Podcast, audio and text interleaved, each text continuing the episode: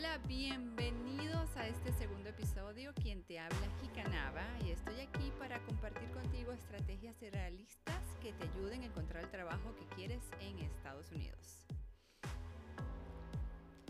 En este episodio vamos a conversar acerca de esa versión que nos vendieron de nuestro destino en Estados Unidos. La mayoría de los clientes que me contactan para brindarles mi asesoría me dicen lo siguiente, Jica, necesito conseguir un trabajo en mi área de inmediato. Tengo un año trabajando aquí en los Estados Unidos, esto no es lo mío, yo quiero trabajar en algo que me guste, algo en lo que yo estoy acostumbrado. Les aseguro que este es el caso de muchas personas que escuchan, ya que nos vendieron una versión de nuestra vida y cómo iba a ser la experiencia. Nos dijeron que nuestra carrera y nuestro título universitario ya no tiene gran relevancia, que aquí hay que venir a hacer lo que sea. Es como una versión de nuestros familiares y amigos que nos dicen, aquí hay que trabajar en lo que no te gusta, muchas veces no obtienes el sueldo que quieres, no es la vida que tú tenías, aquí tienes que aspirar mucho menos. Y es como una obligación porque prácticamente te dicen, escúchame aquí, a mí que yo tengo años aquí y así te va a pasar a ti. Entonces es como una sentencia en la que uno tiene que acostumbrarse y uno tiene que entender que así va a ser el futuro. Yo quiero cambiar esa mentalidad.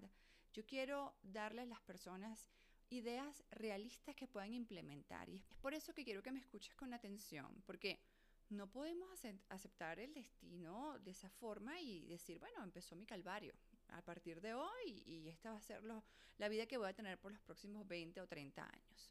Y quiero resaltar algo antes de continuar. Hay mucho mérito en todo el esfuerzo y el sacrificio que una persona hace para sacar adelante a su familia. Eso es respetable. Pagar el precio de hacer un trabajo que no te gusta y que físicamente representa un terrible esfuerzo es de admirar.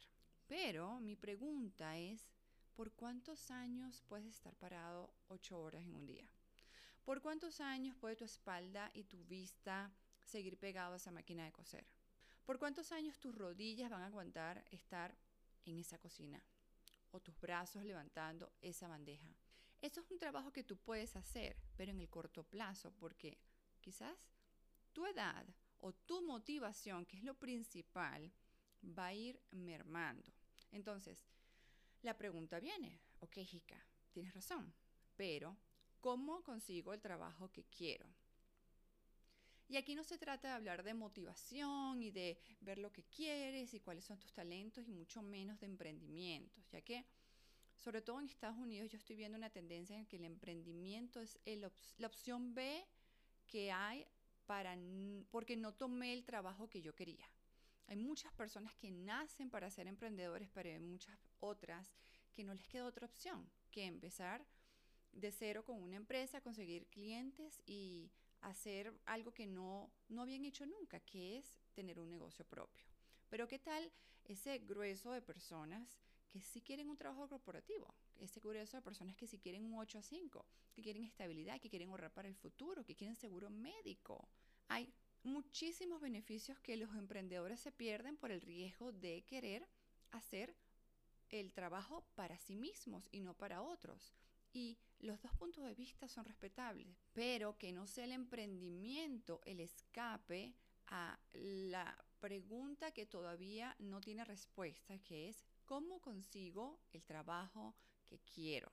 A mí me encantaría poder ayudar a cada una de las personas que está escuchando este podcast diciéndole exactamente lo que tiene que hacer, evaluando su carrera, sus años de experiencia, el campo y sobre todo la ciudad en la que viven, ya que los Estados Unidos son 50 estados que cada uno tiene una economía distinta.